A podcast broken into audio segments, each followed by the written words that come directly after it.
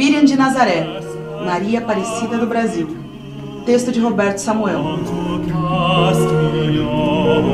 Era pobre e temia o sagrado.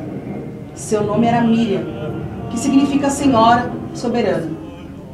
Saindo da infância já estava prometida, com o noivo escolhido. Certo dia, um ser apareceu com uma proposta absurda, um plano que poderia destruir a sua vida, sua honra e de sua família.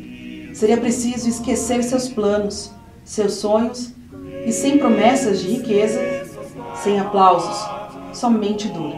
Por que correr o perigo de ser morta em praça pública?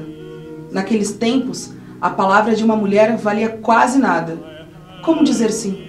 Anualmente, milhares de cristãos são mortos pelo mundo apenas por professar a sua fé. São vítimas de intolerância religiosa. No Brasil, as religiões de origem africana são as maiores vítimas. Igrejas católicas são atacadas e evangélicos também já foram alvo. No Brasil, em 2018, o serviço Disque 100 registrou 508 desses casos. Segundo fontes do Vaticano, a cada ano, 100 mil pessoas morrem ao redor do mundo por questões religiosas. Alguns são obrigados a renunciar à sua fé, a dizer não. Ela o ensinou a andar, a falar. O alimentou com seu leite e amor. Esteve com ele em todos os momentos. Ela nunca o negou. Esteve com ele quando nasceu e quando morreu. Ela foi a primeira humana a marchar com ele. Marchou para Belém, depois marchou para o Egito, marchou para Nazaré. Seu ventre foi sacrário, bendita foi entre as mulheres. Ela nunca ficou longe dele. Ele a chamou de mãe. Ela é a sua mãe. Onde pisou virou terra santa. E o ventre onde foi gerado? No mês de maio, na Baixada Fluminense, no Rio de Janeiro, traficantes determinaram o fechamento de 15 terreiros de Umbanda e Candomblé. Neste ano, no Rio, já foram pelo menos 100 casos registrados de intolerância religiosa.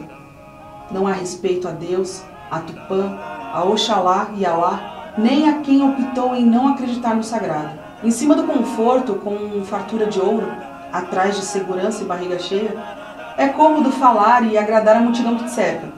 Sem o sol a queimar o seu rosto, sem o perigo da espada, sem o cansaço da estrada, sem o medo de ver seu filho morto por algum Herodes, movido pela intolerância religiosa. É fácil ir com a maioria. Contra a correnteza, só os escolhidos seguem. A boa recompensa nunca foi de ouro. Não havia promessa de riquezas, de vida boa, somente problemas, perigos imensos, incertezas, muitas renúncias, dores de uma espada lhe atravessando a alma, e ela era apenas uma menina. Era ela e seu esposo contra o bom senso no meio do deserto da Galileia. Contra todos, contra o mundo, ela disse sim. Seja tal qual Miriam, a menina da Galileia. Largue tudo, teu ouro, sua fama, até seus sonhos, e siga sua fé. Em uma estrada de dores em favor do próximo, sem esperar a recompensa, carregue sua cruz. Siga o filho daquela menina que se tornou senhora.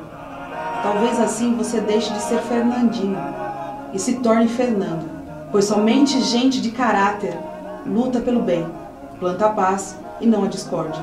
Persiga os exemplos e assina de Miriam, aquela israelita corajosa que enfrentou seu povo, o Império Romano, e se tornou uma grande senhora, a Nossa Senhora.